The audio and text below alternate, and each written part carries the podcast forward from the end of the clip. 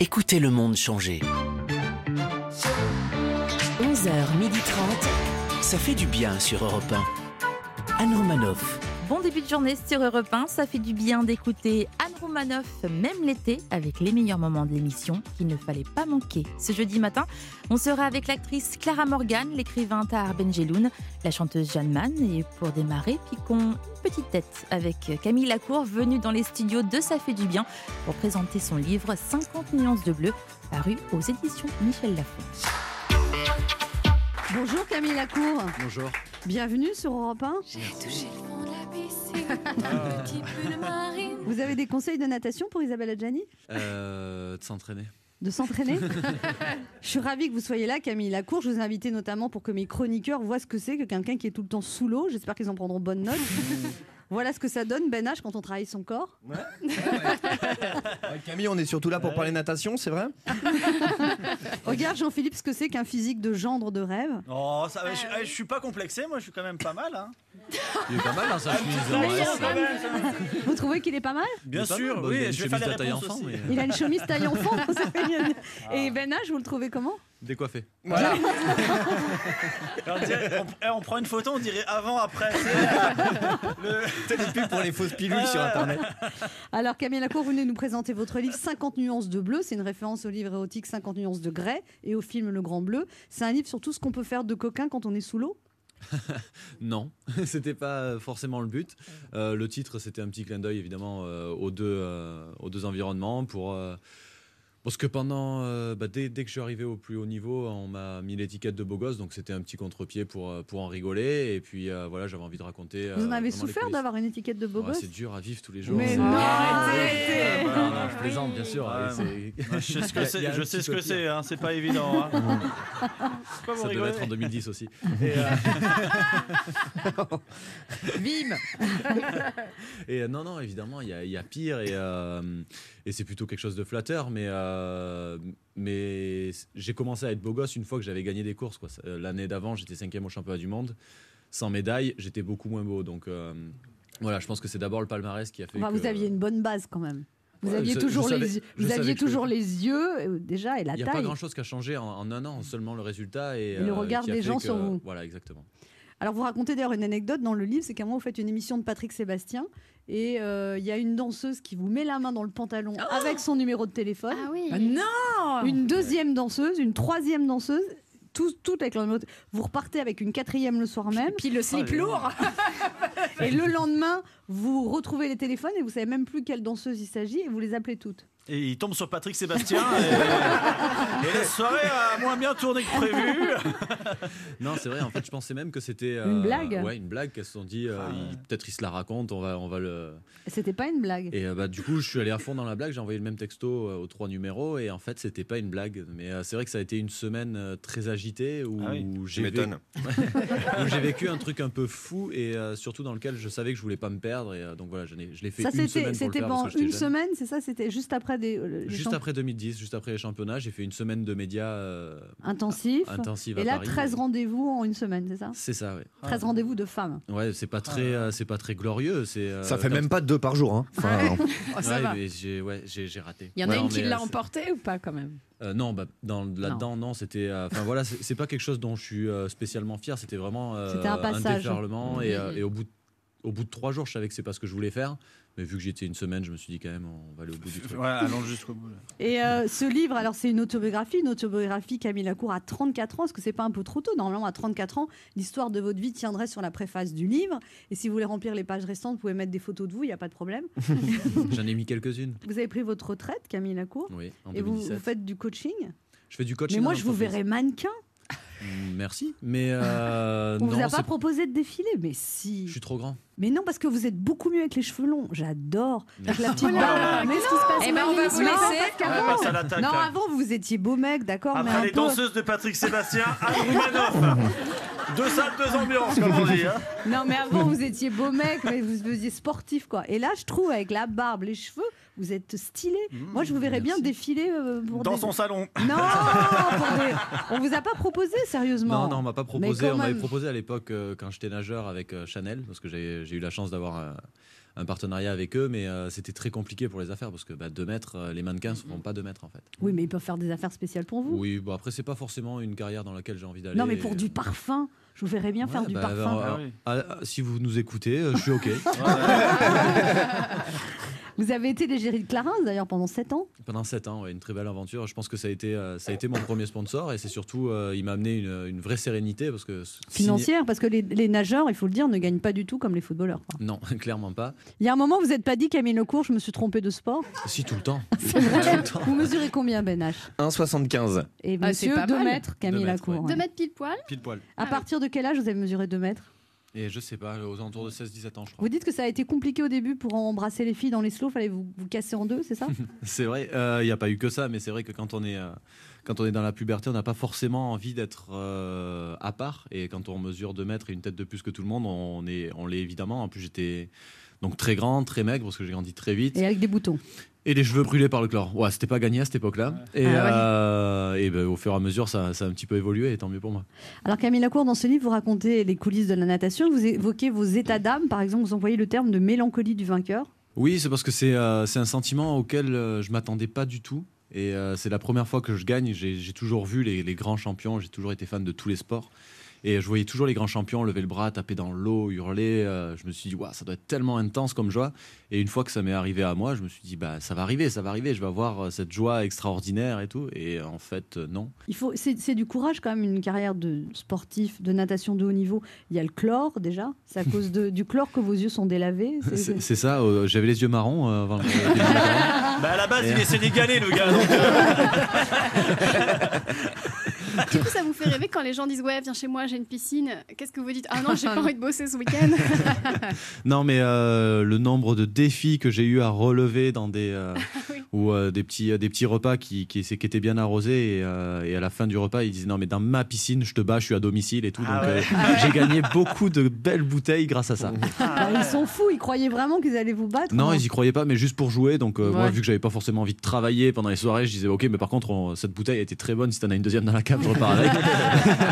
et je suis reparti avec beaucoup de bonnes bouteilles. Qu'est-ce que vous auriez voulu avoir que vous n'avez pas eu? Alors, Il y a les Jeux Olympiques que vous Bien n'avez jamais réussi. Ça, reste quand même une amertume, Camille Ouais, euh, amertume, euh, une grande déception. C'est, euh, je pense que ça fait partie de ma carrière. C'est, comme ça. Je pense que ce dont je suis le plus fier dans ma carrière, c'est d'avoir rebondi après chaque échec. Malheureusement, les échecs sont tombés pendant les Jeux pour différentes raisons, mais voilà, c'est, c'est vrai que c'est le plus, le truc le plus triste de ma carrière, de pas avoir eu de médaille. Et alors, Camille Lacour, vous correspondez quand même à beaucoup de critères universels de beauté. Vous passez même le test ultime.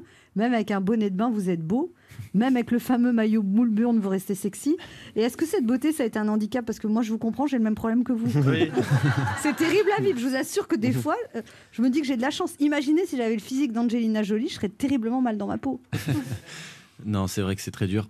Euh, surtout que bah, du coup, tout le monde me connaît en maillot, donc je suis obligé de me balader tous les jours en maillot, donc c'est un peu fatigant, mais euh, sinon ça va. Maintenant, j'ai réussi à m'y faire avec l'âge. Et, euh, Camille Lacour, quand vous étiez plus jeune, vous aviez inventé un, un service de livraison à domicile. Quelque part avant Deliveroo, vous avez eu cette idée-là? Ouais, j'ai eu cette idée-là, c'était en 2008. Donc euh, j'ai hésité, j'ai j'ai été blessé euh, plusieurs fois, j'avais eu un zona et ce qui m'a enlevé toute chance d'être qualifié aux Jeux Olympiques. Et donc je me suis dit, euh, bah, je vais arrêter de nager parce que j'avais eu l'appendicite deux ans avant et je me suis dit, en fait, mon corps ne, ne, ne, ne tient pas la pression que je me donne euh, dans le sport. Et, euh, et donc j'avais décidé de, de partir dans, dans le business.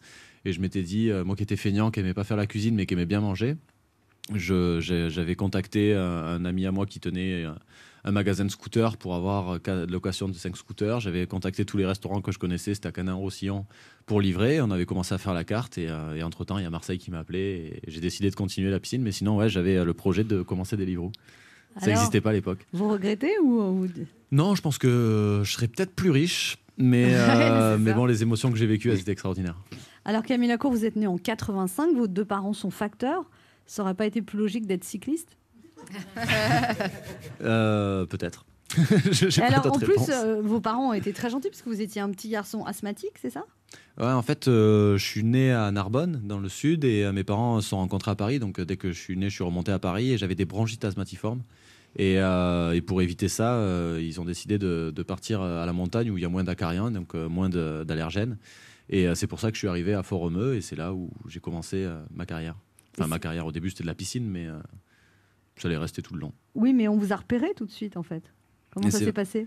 Alors, je suis allé la première fois à la, à la piscine. euh, ce que je raconte dans le livre, c'est euh, avec la voisine. Un entraîneur euh, voit à quel point je vais aller dans l'eau et, et dit à ma mère Mais laissez-le y aller. il n'a pas de maillot, laissez-le y aller en slip. Et j'ai plongé dans le grand bain et euh, je me suis accroché à la ligne, mort de rire. Je passé sur l'autre ligne. Donc, voilà. L'eau, c'était déjà mon élément. vous saviez, euh, des... vous saviez pas nager Bah non. Vous auriez pu vous noyer plus. Bah ouais, il était là, le mec était à côté, c'est son job. mais, euh, et ce qui est drôle, c'est que ce- cet entraîneur m'a entraîné jusqu'à mes 20 ans. On peut ça. citer son nom à l'antenne Yann Richard Martinez, un Il est très bon entraîneur. Ah, c'est celui qui a, qui a fait. euh, qui a fait ma carrière, le tout début, il a fait toutes les fondations et puis Vous euh, le voyez toujours? Je le vois toujours de temps en temps, il est toujours à la fédération donc euh, on se Et après, vous le quittez quand vous avez 20 ans pour C'est finir lui qui me quitte en fait. Pourquoi il vous euh, quitte Parce qu'en fait je faisais trop la fête et il me. Ah, Non vous, fa- vous faisiez l'andouille dans les boîtes et tout ça. C'est ça, je faisais l'andouille dans les boîtes. Qu'est-ce Et, qui a euh, été le déclic? Bah lui, quand il m'a viré, déjà, je me- déjà il a touché mon orgueil et, euh, et ça m'a pas trop plu. Donc j'ai décidé de partir avec Philippe Lucas. Et là, je me suis dit vraiment, je vais voir ce que j'ai dans le L'entraîneur ventre. de Laure Manodou. L'entraîneur de Laure Manodou, Et là, ouais. vous en avez chié. Et là, j'ai vu ce que c'était que nager beaucoup. Donc euh, voilà, il m'est arrivé de nager euh, des, des, semaines, plus de 100 km. Et à un moment, il y a une équipe de télé qui vient et Philippe Lucas, devant les journalistes, vous vire. Oui. Et pour, en fait, en vous disant, tu- en vous insultant devant les caméras. Oui, bah, comme Philippe, il fait. euh, je pense que tous tous les gens qui connaissent Philippe Lucas euh, savent euh, comment il réagit euh, quand il vire, il vire quelqu'un de la piscine. Et nous, on savait quand on arrivait sur le bord du bassin, quand il envoyait euh, une équipe de caméras, qu'on avait passé une journée de merde. C'était euh, c'était Dès évident. qu'il était filmé, il devenait odieux. Ah, il devenait odieux, mais c'est son personnage et, euh, et du coup, je le raconte dans le livre. Il, il me vire. Je comprends pas. On s'était jamais embrouillé. On a toujours été. Ça, il y a toujours une très très bonne entente. Et quand euh, il, me, il me vire de l'eau, je vais prendre ma douche et je le vois arriver comme une bombe dans la douche. Et je dis mais qu'est-ce qui t'est arrivé? Pourquoi tu m'as viré? Il me dit non mais franchement je suis pas un acteur exceptionnel. Passez l'été avec Anne Romanoff. Ça fait du bien sur Europe 1. Très bel été sur Europe 1 avec la joyeuse bande d'Anne Romanoff. Europe 1 vous offre le meilleur de Ça fait du bien pendant les grandes vacances. Il reste avec nous pendant quelques minutes encore. C'est Camille Lacour. Jean-Philippe Vizini, il a des choses à vous dire, Camille. Ben oui, parce que moi, moi aussi, je, je- je compte publier mon autobiographie euh, sur euh, les coulisses de la radio. Ah bon Ben oui, oui, oui, parce que hey, je vais écrire un livre et je vais tout balancer. Oh là là. Parce que vous, dans, dans, dans, dans- dans votre livre, Camille Lacour, vous parlez de la rivalité qu'il y a entre les nageurs. Et ben nous aussi, dans l'équipe, euh, je compte plus les coups bas et la rivalité qu'il y a entre ces chroniqueurs. hein, entre Christine Bérou, qui tous les matins rajoute du sucre et de l'huile d'olive dans le café d'Anne Roumanoff, hein, pour essayer de lui saborder son régime. C'est pour hein. ça que je maigris Eh pas. ben oui, faux, parce qu'elle est jalouse de votre taille de guêpe. Eh ben oui, Ben H là qui essaie de tant qu'il peut de nous faire croire qu'il est un éternel séducteur, ah, pour nous complexer, c'est ça en fait. hein. Alors que la vérité c'est que la dernière fois qu'il a embrassé une fille, euh, c'était en CM2. Hein. Avoue-le quand même. Maintenant, faut que Camille Lacour vous racontez dans votre livre que grâce à votre statut de nageur beau gosse, vous étiez très sollicité sexuellement par vos femmes, par vos fans. J'imagine que vous en avez dû en avoir au moins 70, 80. Et ben moi aussi, en tant que chroniqueur, l'autre jour, j'ai été sollicité par une fan du public qui devait en avoir au moins 70, 80. Eh oui, on a beaucoup de points communs, Camille Lacour. Dans, dans votre livre, vous parlez de la mélancolie du vainqueur. Quand on connaît une ascension fulgurante, ensuite, la descente n'est plus que solitude. Vous savez, moi aussi, j'ai connu une ascension fulgurante. Quand l'autre jour, dans cette émission, Anne, vous me demandiez quel personnage de dessin animé j'aimerais être, et je vous répondais Rémi sans famille. Vous me demandez alors pourquoi, et je répondais du tac au tac, parce que Rémi sans famille, il a pas de belle-mère. Oh, et là, à partir de cette blague à la qualité incontestable, je vois dans les yeux des autres chroniqueurs l'admiration. Anne Roumanoff n'ose pas me le dire, mais à quel point elle a envie de crier au génie. Oh, quel génie Mais après ça, comme vous, Camille Lacour, j'ai connu la solitude du champion. Je rentre chez moi, seul. Je veux fêter cette victoire, cette bonne vanne. Je veux faire des crêpes. J'essaie de faire des crêpes, mais, mais comme la recette que je connais, c'est une recette pour 4 personnes, alors je me dis c'est pas grave, j'ai décidé de tout diviser en 4. Il disait mettre 400 grammes de farine, j'ai mis 100 grammes. Mettre un litre de lait, ben j'ai mis un quart de litre. Ajouter un œuf. Ah ben là j'ai galéré là. hein. Ah ben couper un œuf en quatre, j'aimerais bien vous y voir. C'est là que j'ai compris l'expression se couper en quatre pour y arriver. Oh là là, c'est intellectuel aujourd'hui. Alors, j'ai tout recommencé à zéro et j'ai décidé de faire une pâte à crêpes pour quatre personnes. Et j'ai invité mes amis, mes voisins à manger des crêpes. Et c'est là que j'ai réalisé que quand on a du succès, le plus important, c'est d'être bien entouré. Oh là là. Oh. Oh. Oh. Alors en 2011, Camille Lacour, vous devenez champion du monde ex aequo, c'est pas un peu frustrant? Je me suis souvent posé la question avant de l'être. Est-ce que Ah c'est ouais. euh, compliqué de, de partager une médaille? Et en fin de compte, une fois que je l'ai eu, c'est on partage pas la médaille et on a un titre chacun. Ce qui est important, c'est euh, c'est les. Vous avez chacun une médaille. On a chacun une médaille et puis on est chacun champion du monde en fait. Ok, on l'est tous les deux en même temps, Ah, ça mais me c'est fait pas. penser un peu à ceux qui gagnent l'euro million, puis ils sont deux, ils partagent la cagnotte en deux. Là, un peu. Ça, J'aimerais bien vous dire quelle sensation ça fait aussi.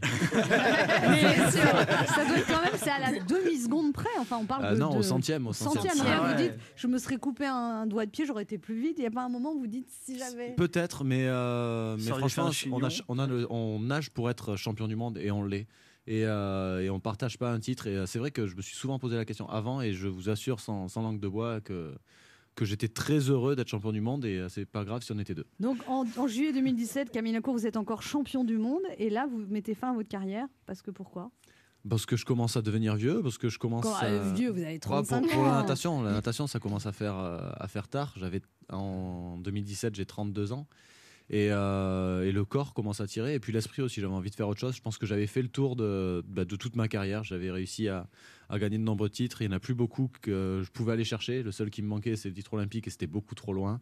Et, euh, et donc voilà, ravi de raccrocher le maillot et de passer à autre chose. Et alors après, vous avez fait Danse avec les stars. Comment on passe de la brasse au cha-cha-cha? Euh, bah, surtout de. Vous avez dit en endroit- natation, le but était d'être le meilleur. Là, c'était plutôt d'être le moins mauvais. Ouais, c'est exactement ça.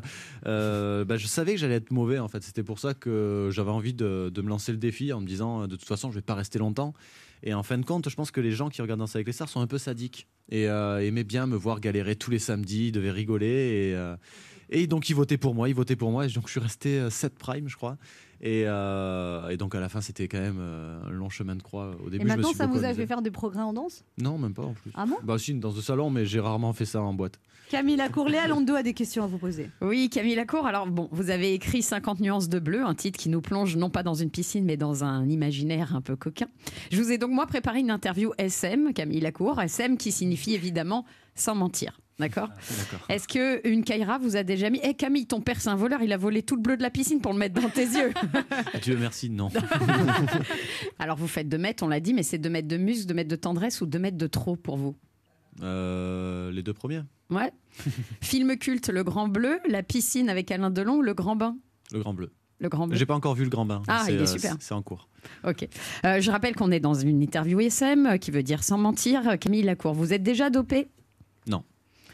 Et en vous épilant, vous avancez vraiment plus vite. Euh, en se rasant, mais oui. Ah, vous vous rasez Je me me- demandais. Je me rasais euh, juste pour les grandes compétitions, mais euh, ça, même si euh, nos- vos collègues ici Ben H, plongent, plongent Ah ouais. avec les poils et se rasent et replongent sans les poils, il va y avoir une sensation différente. Vous pourriez sortir avec une fille qui sait pas nager, Camille Lacour Oui, complètement, ça rentre pas du tout dans les critères. Vous pourriez faire de la natation synchronisée, Camille Lacour Non. Non non, je suis pas du tout. euh, bah, vous avez vu mon sens du rythme déjà.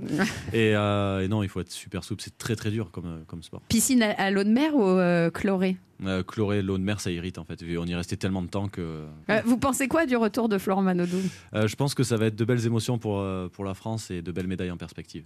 Vous pensez qu'il va réussir? Ouais, j'en suis. euh, Mais il a arrêté persuadé. quand même pendant. Il a arrêté pendant deux ans et demi, presque trois ans, mais il a fait du sport et euh, c'est un talent euh, hors norme. Et, euh, et je suis sûr que dans trois mois, il est déjà dans les, dans les cinq meilleurs mondiaux. Mais euh, enfin, moi, je suis, je suis sûr que ça va être un retour gagnant. Il a pris de la maturité, il a pris de l'expérience. euh, il sait pourquoi il revient, c'est pour des bonnes raisons et euh, il- ça va faire mal. Et vous, c'est pas possible que vous reveniez, Camille Non, parce que j'en ai pas envie.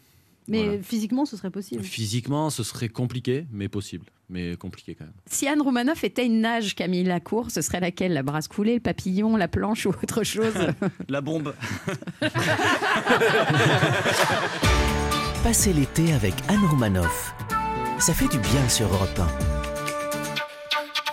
1. Major I Love You sur Europe 1 au cœur de Ça fait du bien, les meilleurs moments au programme Rire et Bonne Humeur avec Anne Romanoff et ses invités. Son album de reprise Goodbye, je reviendrai est disponible depuis l'année dernière. Voici Jeanne Masse. Ça vous fait quoi d'ailleurs de réécouter vos premiers titres? Alors, en, En fait, euh, en fait le, euh, le- le- le coffret est inspiré du livre parce que c'est le livre qui a été mis en avant d'abord et puis parce que c'était le premier projet, c'était d'écrire ce livre. C'était surtout d'écrire ce livre qui était euh, passionnant et en même temps douloureux parce que moi, euh, quand je suis partie aux États-Unis, j'ai fermé les portes, je, je me suis isolée. En tout cas, j'ai recommencé ma vie et tout ça. C'était formidable. J'ai teint mes cheveux en blond, j'étais super content. Enfin bon, j'existais différemment et, euh, et Avec en- un amant américain et tout ça? Avec plusieurs amants américains. Anne, faut le préciser. Et tout ça dans le camping-car. Ah ouais. Non, mais il faut le préciser quand même. Je suis dans- tout le temps dans la, dans la découverte de quelque chose. Un homme, c'est lassant au bout de quelques mois. Vous êtes au courant? Une femme aussi. hein. C'est-à-dire qu'en général, c'est eux qui se lassent de moi. Mais je pas dans les nanas, donc euh, voilà, Anne. Il faut, faut que je, vous- il faut que je vous dise des petites choses. Oui, hein. voilà, parce que je crois que vous êtes mariés depuis longtemps. Non, non, non, suis, là, avez je suis suis divorcée là. Voilà, vous avez Vous su- êtes, vous êtes séparés Oui, Mais quelle bonne nouvelle Mais quelle bonne nouvelle, Anne Oui, oui. Et, donc je vais, je dois aller à la découverte. Bien de- sûr. Mais vous, voilà, Faut partez à la découverte, vous allez voir. Il n'y a pas toujours grand-chose à découvrir, mais c'est pas grave, faut Oui. faire l'effort.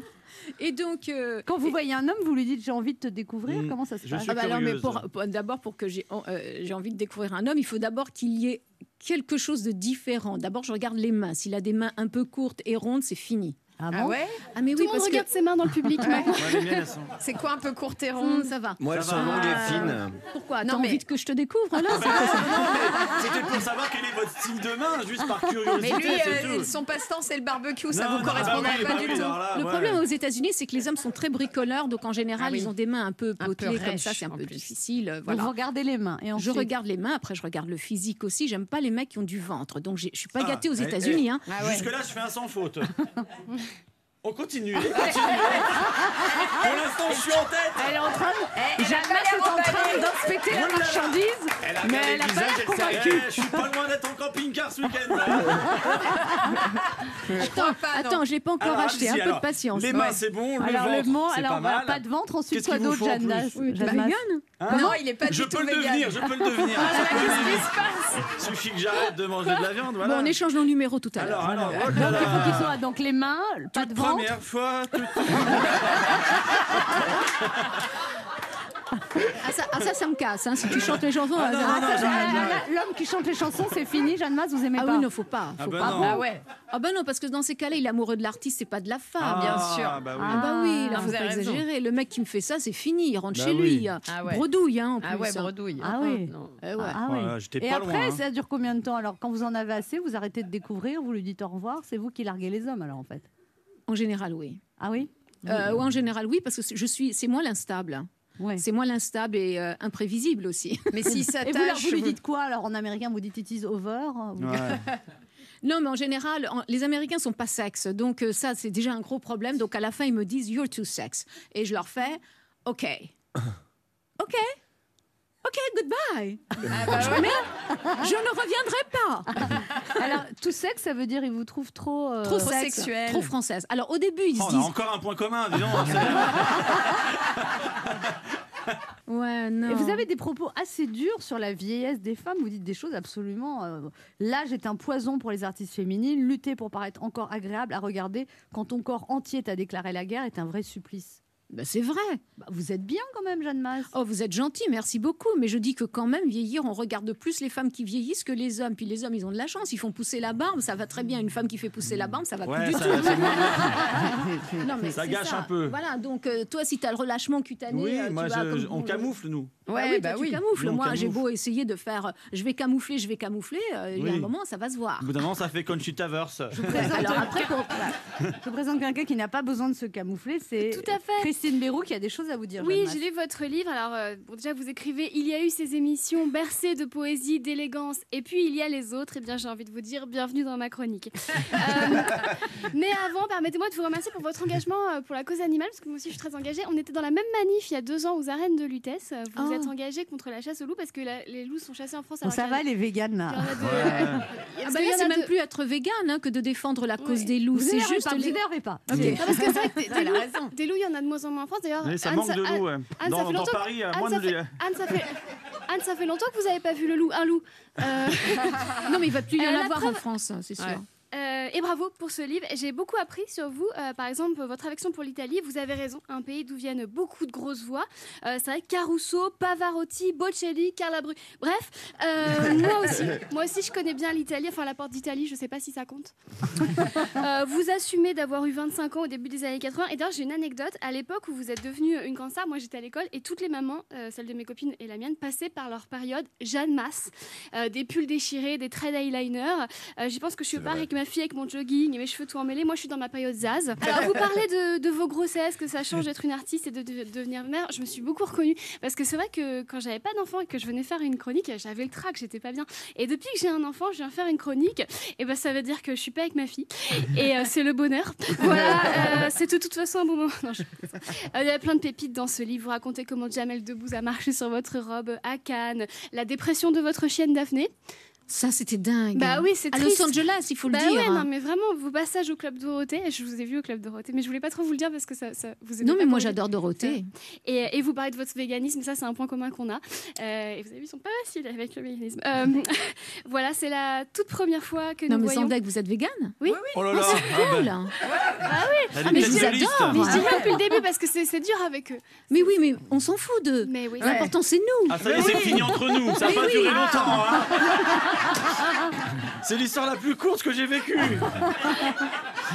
Et euh, bon voilà, c'est la toute, toute première fois que nous nous voyons, mais j'espère que c'est pas la dernière, Jeanne Masse. Merci, de Merci. votre attention. Merci. Bravo. Passez l'été avec Anne Romanoff. Ça fait du bien sur Europe 1. Vous attendez la suite des meilleurs moments de Ça fait du bien Aucun problème, c'est maintenant avec l'écrivain et membre de l'Académie Goncourt depuis 2008, Tahar Benjeloun. Bonjour Tahar Benjeloun. Bonjour Anne, bonjour. Bienvenue sur Europe 1. Bah, je suis très heureux d'être là, c'est bien. C'est pas trop dur d'être un poète en 2020, Tahar Benjeloun? Ah, la poésie, la poésie, c'est ce, dont nous avons besoin le plus en ce moment. Mais l'époque n'invite pas vraiment à la poésie, surtout si on est candidat à la mairie de Paris.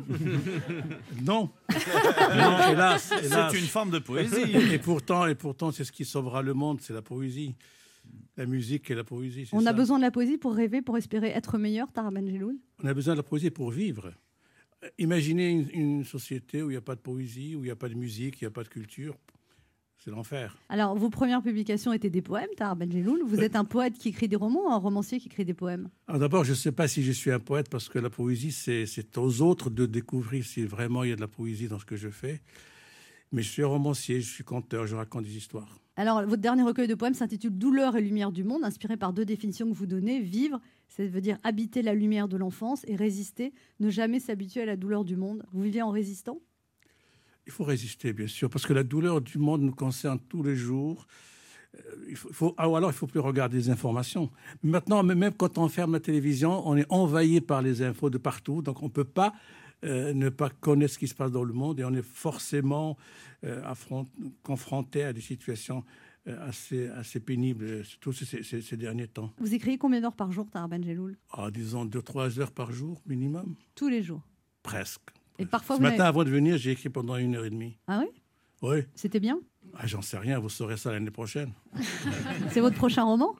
Oui. Vous êtes à quelle page? Deux. Non. c'est gentil.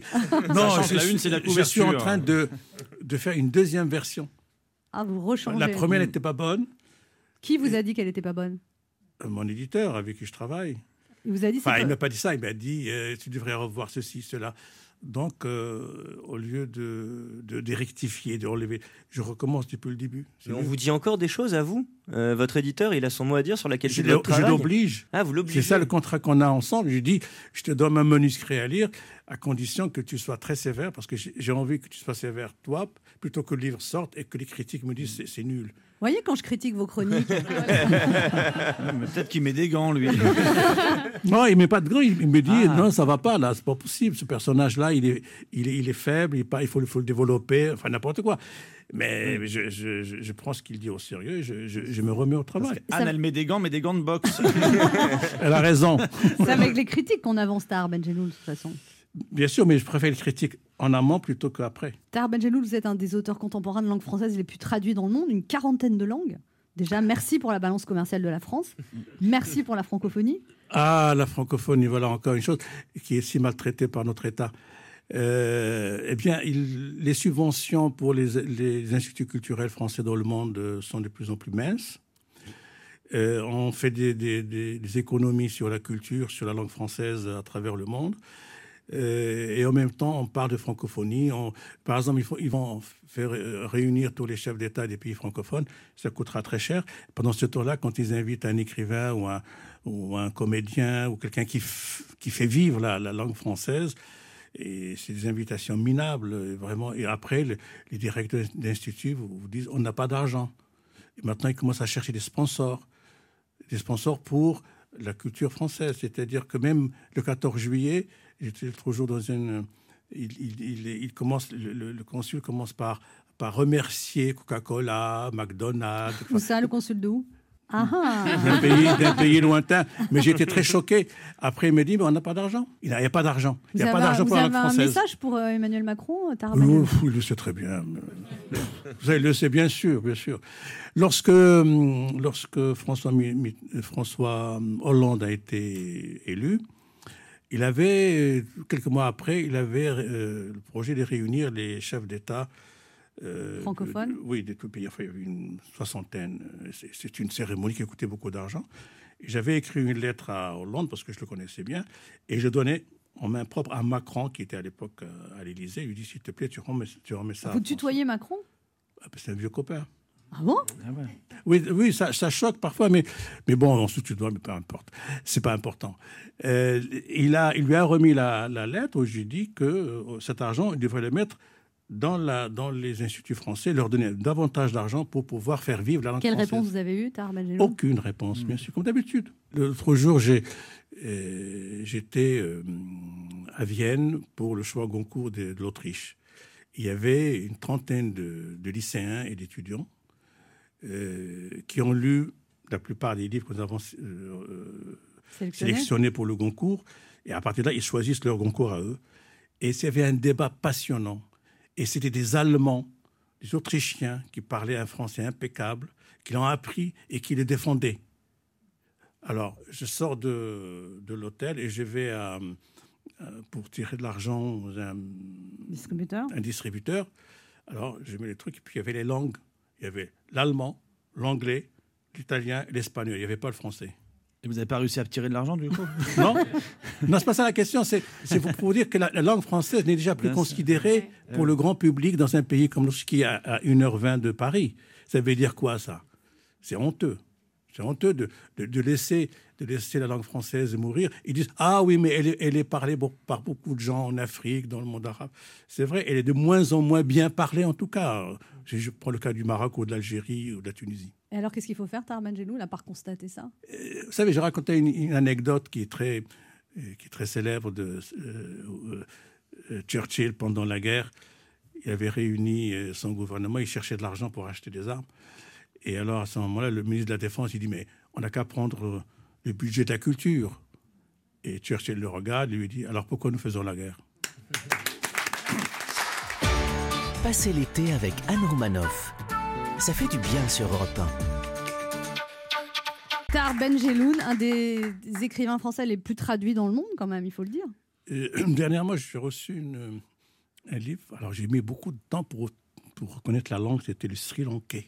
Ah oui, ça c'est Ouais. flatteur quand même. Je suis traduit en espéranto. Ouais. Est-ce que les gens savent ce que c'est l'espéranto? Parce qu'il y a des jeunes qui ne savent pas aujourd'hui l'espéranto. C'est une langue qui n'a voulu universelle il y a une soixantaine d'années.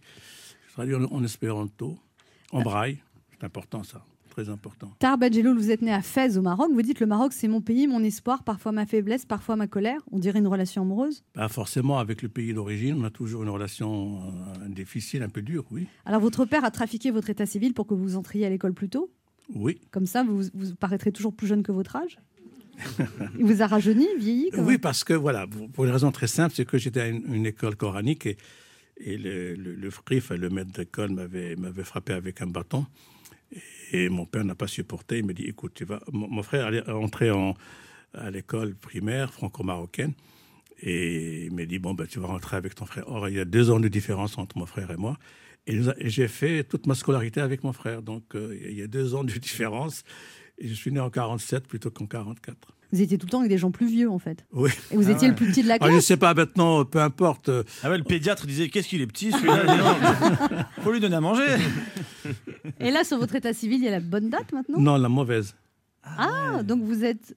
Sur mon état civil fran- officiel, c'est 1er décembre 44, alors que je suis né le 15 décembre 47. Du coup, vous avez touché la retraite plus tôt? Ah ouais. Il y a... Ah, c'est bien de poser cette question parce que je vais pousser une- un Et coup de gueule. de conduire Il n'y a aussi? pas de retraite pour les écrivains. Les écrivains cotisent, mais ils n'ont pas un centime de retraite. Tahar Benjeloul, en plus d'être un auteur connu, vous êtes aujourd'hui un peintre reconnu, exposé à l'Institut du monde arabe. Il y a des trucs que vous ratez, les œufs au plat, monter un meuble Ikea, parce qu'on a l'impression que vous réussissez tout ce que vous faites. Non, je ne réussis pas tout ce que je fais. Mais pour parler de la peinture, j'ai toujours euh, dessiné, peint dans des petits bouts de, papier et tout. Mais depuis une dizaine d'années, je suis devenu professionnel, c'est-à-dire que j'ai pris ça au sérieux.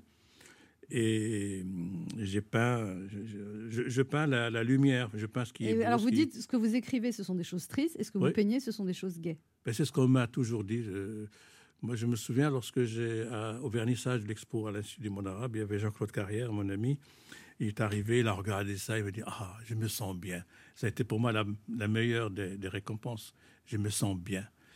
Et, je pense que ma peinture est. Enfin, j'essaie de, de faire une peinture qui, qui rend les gens paisibles et heureux. Alors vous faites des choses incroyables aussi, parce qu'il y a, il y a quelque temps, vous avez refait des vitraux dans un petit village, et ça a mis trois ans, d'une église, des vitraux d'une Ah, église. ça, c'est extraordinaire. Et ça, ça, ça- c'est ma, c'est ma plus grande fierté.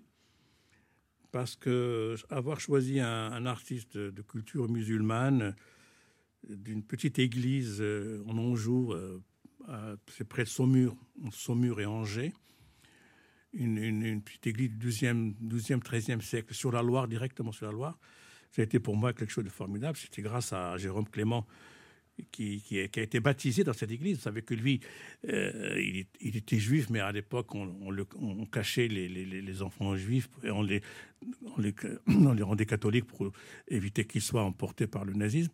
Il a été baptisé dans cette église et, il a une maison, la maison de famille dans, ce village qui s'appelle le Tourelle. Et c'est lui qui m'a demandé, après avoir vu mes toiles, si je, je voulais bien faire les. les- Ça a été très long, ça a pris trois ans, il a fallu... Bah, parce qu'il fallait convaincre tout le monde, il fallait, vous avez fallait fait que des ça soit. réunions, fallait- Bon, voilà, oui, ramasser de l'argent, c'était pas facile. Vous avez dû aussi trouver le financement en plus de ça On a- Trouver des bon, le financement a été trouvé d'abord par toutes les institutions normales, le ministère de la Culture, la DRAG, les, les Ouais. régions, les communes, etc. Mais après, on a lancé une, une souscription. Et on a ramassé assez pour payer le, surtout le maître verrier qui, est, qui a fait un travail fantastique, Philippe euh, Brissy, qui est formidable. Et il a, il a fait un travail formidable. Moi, je, je vous invite tous à aller voir ces, ces, ces, ces vitraux. On sent que vous êtes quelqu'un d'ouvert en fait, vous refusez rien. Ah ben, je refuse la bêtise quand même. Oui, mais à part ça, tout vous, tout vous- à part- tout vous intéresse, Benjeloul. Vous êtes curieux. Je suis curieux, oui, je suis curieux euh, et, et j'essaie de, de- de faire les choses avec le plus de, de- rigueur possible. Je vous présente euh, quelqu'un qui est curieux aussi, c'est Christine Bérou. Elle a des choses à vous dire, Tahar Benjeloul. Bonjour Taha Benjeloun, c'est le moment pour moi de faire euh, le clown et je vais le faire tenez-vous bien en rime pour vous faire croire qu'on joue dans la même team. Oui, j'aime bien m'adapter aux invités qui viennent ici, faites qu'on ne reçoive jamais Rocco Siffredi. J'adore cette émission, mais bon, c'est pas un scoop, je suis quand même plus intelligente que le reste du groupe. Euh, mon auteur préféré, c'est Lamartine. J'ai lu toutes ses pages, Lamartine à la campagne, Lamartine à l'école, Lamartine à la plage. Tar Benjeloun, emmenez-moi boulevard Saint-Germain. Vous allez voir, on a tant de points communs. Par exemple, vous avez écrit Insomnie et moi c'est pareil, j'ai une fille qui n'a jamais fait euh, ses nuits. Merci Tar Benjeloun de votre bienveillante attention. Si vous avez besoin d'aide pour écrire des poèmes, je suis euh, à votre disposition. En attendant, là, j'ai besoin de Valium. Je suis très émue d'avoir parlé à un grand homme. Merci. Passez l'été avec Anne Romanoff. Ça fait du bien sur Europe 1. Vous écoutez Europe 1, bienvenue, il est midi. Et c'est l'heure des titres de votre journal de la mi-journée avec vous, Lionel Gougelot. Bonjour Lionel. Ah, Bonjour Géraldine, bonjour à tous. Euh, L'information de la matinée de ce jeudi, c'est ce policier de 43 ans qui a été tué cette nuit au Mans au cours d'une intervention de contrôle routier. Le fonctionnaire a été traîné par la voiture d'un chauffard alcoolisé et mortellement blessé. L'individu a été interpellé quelques minutes après avoir euh, pris la fuite. Le ministre de l'Intérieur, Gérald Darmanin, s'est rendu sur place. Nous y reviendrons dès le début du journal de 12h30 tout à l'heure. Emmanuel Macron est à Beyrouth depuis ce matin. Le président français vient exprimer au peuple et aux dirigeants libanais sa solidarité fraternelle. Les premiers mots du chef de l'État sont forts. Sans réforme, le Liban continuera de s'enfoncer, dit Emmanuel Macron, qui veut par ailleurs organiser l'aide internationale après le drame du port qui a fait au dernier bilan 137 morts et 5000 blessés.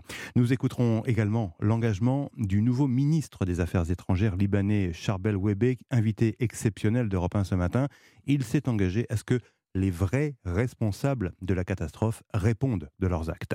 Dans ce journal également, la canicule, la canicule qui arrive en France et la sécheresse qui désespère le monde agricole.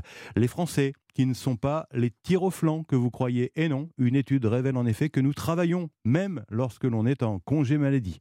Et puis Donald Trump, sanctionné par Facebook et par Twitter, le président américain est accusé de désinformation sur le Covid et notamment sur la question de la contagion des enfants dans une, dans une vidéo publiée sur les réseaux sociaux. Sans oublier la météo de Marlène Duré qui nous confirmera donc évidemment les, températures qui devraient flirter avec les 38 degrés aujourd'hui, on dépassera les 40 demain, Géraldine. Il va chaud. Voilà pour le sommaire. Rendez-vous tout à l'heure, donc dans une demi-heure pour le journal. Merci beaucoup, à tout à l'heure. Juste après, Anne, Anne Roumanoff, vous écoutez les meilleurs moments de Ça fait du bien sur Europe 1. Europe 1. Écoutez le monde changer. 11h30, ça fait du bien sur Europe 1. Anne Romanoff. Anne Romanoff entourée de sa joyeuse team et de ses invités. La suite des meilleurs moments de Ça fait du bien avec l'actrice, chanteuse et animatrice télé Clara Morgan. Belle journée à l'écoute d'Europe 1. Bonjour Clara Morgan. Bonjour, merci de m'accueillir. moi Oh là là. Non, mais je dois vous avouer, Clara Morgan, que lorsque j'ai annoncé que vous étiez mon invité ce matin, certains de mes chroniqueurs ont proposé de payer pour être là. D'accord. C'est bizarre, hein, parce que quand on a reçu Gaspard Ganzer ou Benjamin Grévaux, ça se bousculait moins au portillon. Là, ouais, là, je voulais qu'on me rembourse, en fait. Clara Morgan, je dois vous avouer que ce matin, je n'ai aucun a priori en ce qui vous concerne, car je n'ai jamais eu l'occasion de regarder votre ancien travail. Hein, les films pour adultes, c'est pas trop mon truc. D'ailleurs, les films pour enfants non plus, j'ai toujours rien compris à La Reine des Neiges. Puis je trouve que les films X, c'est comme les émissions de cuisine à la télé. Quand on veut refaire les recettes chez soi, ça rend pas pareil. Clara Morgan, vous n'avez exercé cette activité que pendant un peu plus d'un an. C'est ça. Et ensuite, vous avez pris votre retraite, un peu comme un ministre de Macron. Alors, Clara Morgan, on a le plaisir de vous recevoir ce midi à l'occasion d'une double actualité. D'abord, votre calendrier annuel qui s'appelle cette année Hardcore. Un calendrier qui met en valeur le corps féminin. L'art du corps. L'art du corps avec sensualité et glamour. Et pour votre spectacle, le cabaret de Clara Morgan, que vous jouez au cabaret au César à Paris dans le 15e, ainsi qu'en tournée dans toute la France. Euh, c'est une aventure qui a commencé il y a deux ans.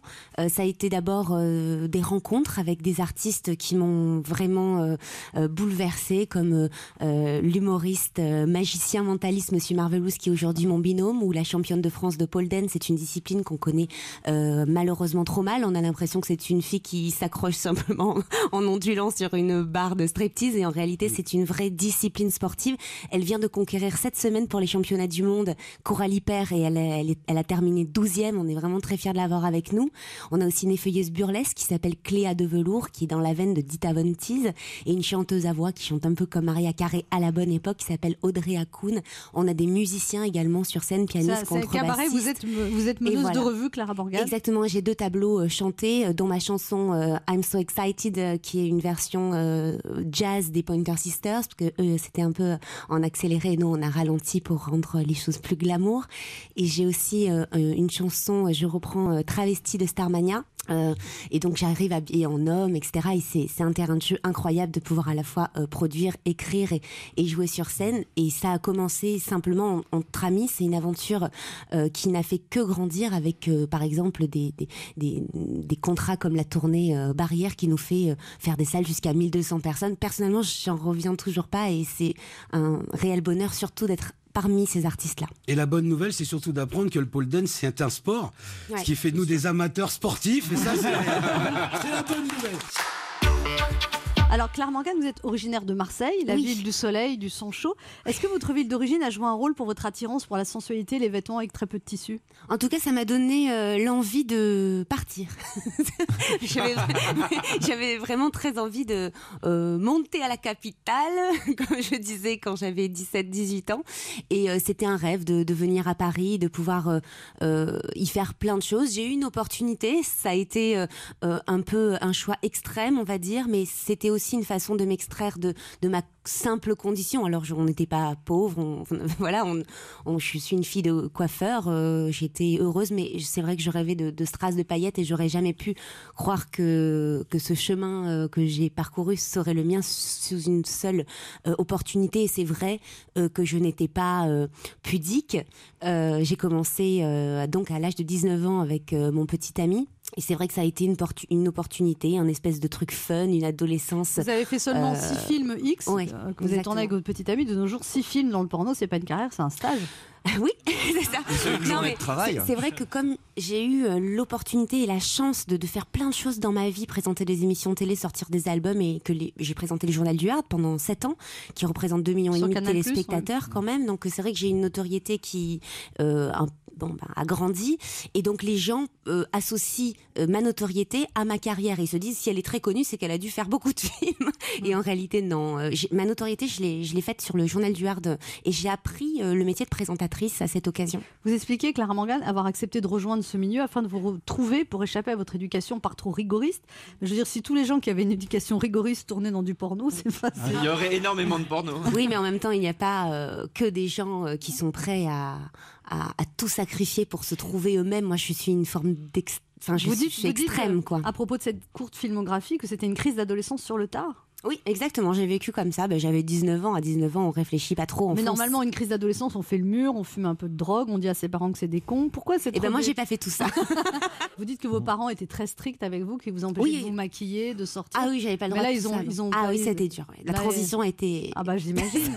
Ah, le choc. Ouais, ouais, ouais. C'est oui, ben j'avoue que j'ai pas été très cool euh, avec eux à cette période, mais je n'avais qu'une seule envie, c'était partir, fuir, grandir, me trouver, euh, devenir quelqu'un. Ça brûlait euh, vraiment très fort.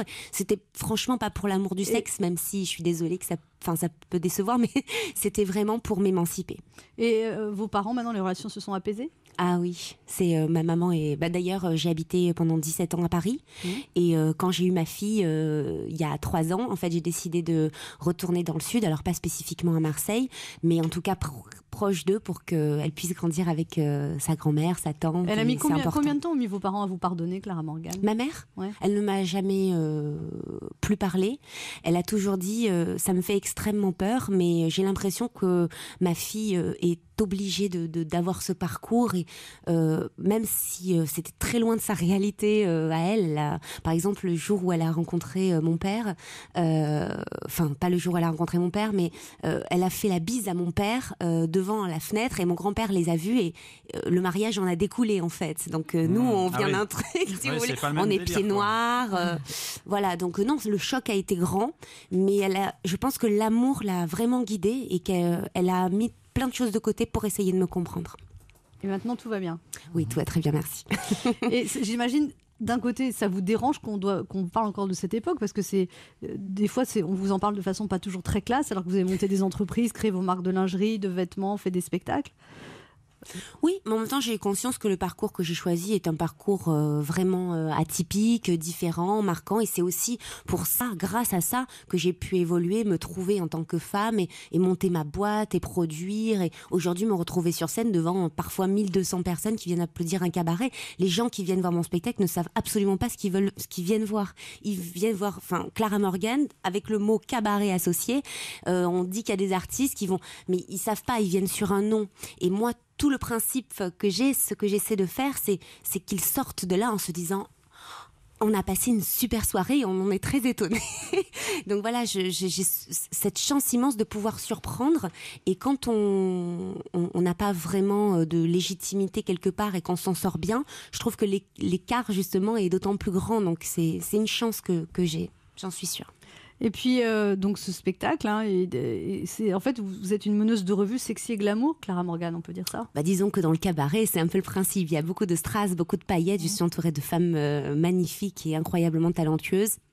J'ai de très beaux costumes, notamment par les créatrices de lingerie euh, et Marjorie qui m'ont fait un costume sur mesure euh, euh, magnifique qui, évidemment se, défait hein, au fur et à mesure. Et puis je change beaucoup de costumes. Euh, oui, c'est un univers fantastique le cabaret. Malheureusement, trop peu. Il y a trop peu de cabarets encore en France et je trouvais que c'était une façon géniale de faire revivre euh, bah, notamment les années 30, parce qu'on on reparle tout le temps des années folles, il y a tout le temps des références. Mais c'était un spectacle qui est quand même vraiment ancré en 2018, avec notamment des disciplines comme l'humour ou le pole dance. Ou, c'est vraiment actuel, avec euh, toujours la, la petite pensée au, au cabaret des années 30. Vous trouvez que. Parce que les, les, les, les ados consomment beaucoup de porno maintenant sans, sans aucune je- barrière. je sais pas trop. Sur Internet et tout ça. Et ça vous, ça vous choque, ça, maintenant euh? Bah, disons que c'est pas la meilleure façon de découvrir euh, sa sexualité et que je ferai tout pour que mon enfant y ait euh, accès le plus tard possible et en, surtout en lui donnant des clés avant euh, pour euh, bah, qu'elle ait envie de faire plein de, de choses et de découvrir plein de choses, qu'elle ait des bases solides, c'est vrai euh, que je vais tout faire pour éviter ça, je vous le cache pas, je trouve que euh, il devrait y avoir, enfin il y a des interdictions bien sûr, mais c'est aux parents d'être euh, vigilants, on compte sur eux, enfin il n'y a pas d'autre euh, Bah, d'y aller. Il y a juste Comment- marqué est-ce que vous voulez entrer ou sortir, euh, le gamin. Est-ce que vous avez plus de 18 ans? Oui. Oh mince, je me suis fait avoir. Ah, je peux pas y Oui, aller. parce que c'est les dommage. jeunes, là, si vous voulez leur donner des clés pour consommer ça, ils veulent juste la clé Wi-Fi, ça suffira. Ah. Non, mais il y a le contrôle parental, c'est de ça euh, dont je parlais. Et euh, on peut euh, bloquer les ordinateurs et les parents, faut qu'ils y fassent Ouais, bah, moi je l'ai fait à attention. la maison, du coup, moi je pouvais plus me connecter. alors c'est j'ai vite c'est enlevé con. le truc. Passez l'été avec Anne Romanoff. Ça fait du bien sur Europe 1. Merci d'avoir choisi Europe 1. Anne Romanoff vous accompagne tout l'été de 11h à 12h30. Vous écoutez le meilleur de Ça fait du bien. Et ça continue avec l'actrice Clara Morgan. C'était en 2018. Elle nous présentait son spectacle Le cabaret de Clara Morgan. Est-ce qu'il y a eu un moment où, où cette image que vous, quand, dans votre vie sentimentale, ça a été compliqué, vous faisiez peur aux hommes, Clara Morgan, ou c'est le contraire en fait? Bah, en fait, j'ai pas eu tellement l'occasion de. Vous n'avez jamais été seule très longtemps en fait, c'est ça? Ben, j'ai eu des relations longues. J'ai eu euh, une relation de 5 ans, puis une relation de 6 ans. Ensuite, j'ai été seule euh, pendant 2-3 ans. Ah, j'ai raté le créneau. Et, et je me suis concentrée, c'est vrai, sur mon travail. Et ensuite, j'ai rencontré l'homme de ma vie, mon mari, qui aujourd'hui est non seulement produ- coproducteur du cabaret, mais en même temps chef d'orchestre de tout le cabaret. Il fait en sorte que ça marche, que ça existe, que ça tienne debout. Parce que moi, je fais que parler. Votre mari est musicien et DJ Voilà, exactement. Il, est, euh, il a une formation d'ingénieur du son. Il a vendu des millions de- de- d'albums aussi. Oui, bon, euh. ça va, ça va. ça va. Non, mais c'est en tant que producteur, il est pas, enfin, il est pas connu. Il est, il était réalisateur et producteur de, De Ben musique. déjà C'est un homme de l'ombre. hein. Ouais, Et donc, et donc, et donc c'est vrai que ce, ce, ce, ce duo-là, euh, enfin voilà, j'adore la complémentarité dans, les, dans le couple et j'ai toujours du mal à, à, à comprendre. En tout cas, moi, je m'y vois pas euh, dans un couple où les deux font complètement des choses euh, très Différentes. différentes et, et en même temps, ça me semblait impossible de vivre au quotidien avec quelqu'un, de faire la même chose ensemble. Je me disais, il n'y a pas de discussion. Et en fait, maintenant, ça me semble impossible de faire autrement. Et bon, c'est mon mari pour la vie, quoi. je vous présente Ben H, qui veut quand même tenter sa chance. Ouais, Morgan. jamais. Ah, dans le doute, ah, quand même. Clara Morgan, Clara Morgan, Clara Morgan. Oh là, mon Dieu, je parle vraiment à Clara Morgan. Chroniquer Clara Morgan et puis mourir, disait jadis Victor Hugo. Si, si, il a dit ça. Eh bien, après ce midi, je vais pouvoir désormais mourir tranquille. Oui, ne faites pas attention à ce bruit de fond, Clara, c'est juste mon cœur d'homme fragile qui s'emballe. D'aussi loin que je me souvienne, et depuis la première fois que je vous ai vu, j'ai attendu ce moment-là, Clara. Mon Dieu, la première fois que je vous ai vu, je m'en souviens comme si c'était hier. J'étais ce jeune adolescent prépubère qui découvrait son corps et le meilleur de l'Internet. Et ne faites pas attention à ce bruit de fond, Clara, c'est juste mon slip d'adolescent qui s'emballe. Je savais, je savais qu'il allait arriver ce moment, Clara, qu'un jour vous seriez face à moi et ce jour-là, il fallait que je sois prêt. Alors, semaine après semaine, chronique après chronique, depuis de nombreux mois, je me suis préparé, entraîné sans relâche, tentant de séduire absolument tous nos invités, les femmes, les hommes et même Amélie Nothomb. J'ai fait les chanteuses, les actrices, mais jamais, au grand jamais, je n'ai chroniqué un fantasme.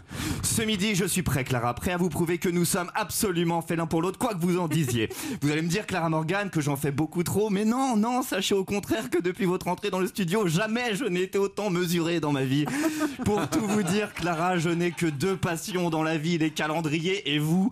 Autant vous dire que chaque nouvelle année, mais c'est systématiquement.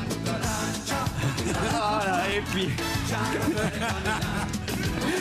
Et puis sachez, et puis sachez que je suis toujours, mais vraiment toujours d'accord avec vous, quelles que soient vos déclarations.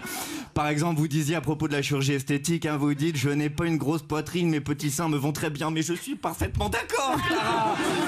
Je dis pas ça spontanément, on me pose la question. Non mais oui, mais moi je vous le dis spontanément en tout cas. Sur le même sujet, vous déclarez j'ai un peu de mal avec cette idée d'avoir un élément étranger dans mon corps, mais je suis également d'accord, Clara, n'en déplaise à Jérémy Lorca. Vous dites, vous dites également que pour votre prochain calendrier, votre rêve c'est de poser avec Scarlett Johansson. Et ben je vous l'assure, comme par hasard, c'est mon rêve aussi quoi, de vous voir poser toutes les deux. Et enfin, vous dites aussi que vous êtes euh, mariée, heureuse en amour et qui plus est une mère épanouie. Je rêvais de rencontrer une œuvre d'art vivante ce midi et je découvre aussi une jeune femme d'affaires mariée et maman.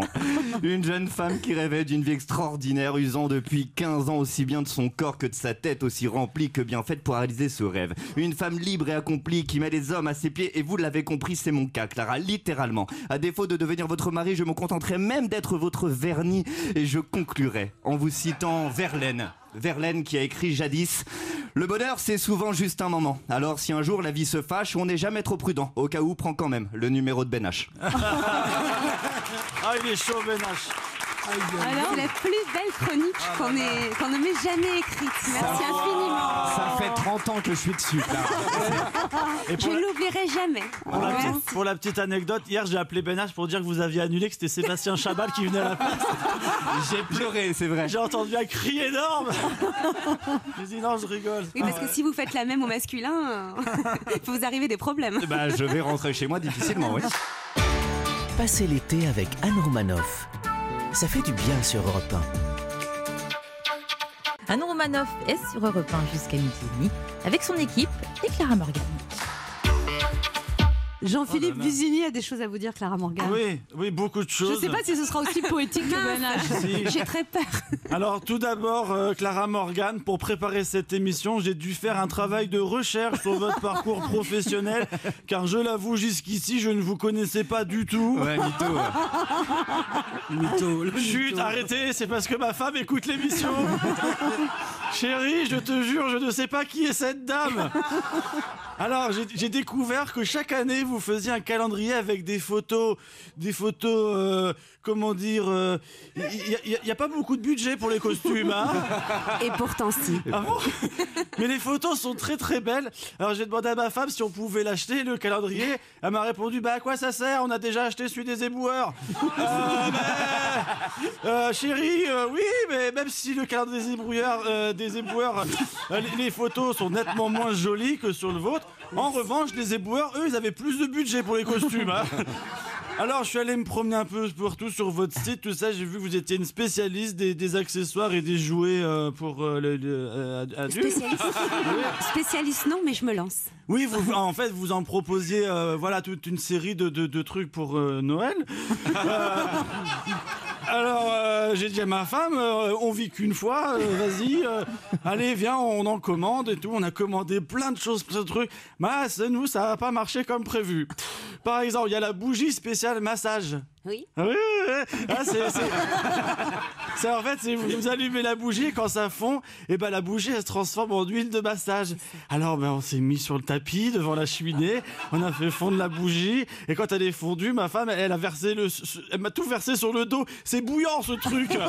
Je me suis relevé d'un coup sec, bim la bougie sur le tapis. Bon ben finalement je l'ai bien eu le massage, mais c'était celui des pompiers pour me réanimer. Ils ont un calendrier aussi. On l'a acheté aussi. Et il y a plus de budget pour les costumes aussi. Alors il y a aussi des produits aphrodisiaques pour les garçons, des trucs euh, euh, ça. L'autre soir, l'autre soir, moi, je, je voulais À épater. base de gingembre. Oui, oui, oui, oui. oui. Ah, c'est pas- eh, c'est pour faire remonter les Oui, sondages. Voilà. D'accord. J'ai alors moi l'autre soir j'ai voulu épater ma femme. Alors, je me suis dit alors je, je vais en prendre. J'en- J'en ai pris un peu plus que la dose prévue. Au bout d'un quart d'heure j'ai le moteur qui a commencé à s'emballer. Ma femme rentre du boulot. Elle ouvre la porte et elle me dit chérie regarde qui est venu nous faire une surprise. Mes parents sont là pour le week-end. Oh la galère. Ah. Ah. J'ai dû prendre trois douches froides pour. euh, Alors c'était un, c'était un- de ses fantasmes. Ma femme m'a acheté un déguisement de plombier. Oui, oui. Alors ben, j'ai joué le jeu jusqu'au bout. Je l'ai mis. euh, Je suis sorti. J'ai sonné à la maison. Ding dong. Le temps. que- Tu le- fais le- bien, dis donc. Oui, je me suis entraîné. Le temps que ma femme vienne m'ouvrir, je suis tombé sur la voisine qui rentrait aussi. Bon, bah, elle m'a embauché pour que je refasse toute sa salle de bain, alors du coup.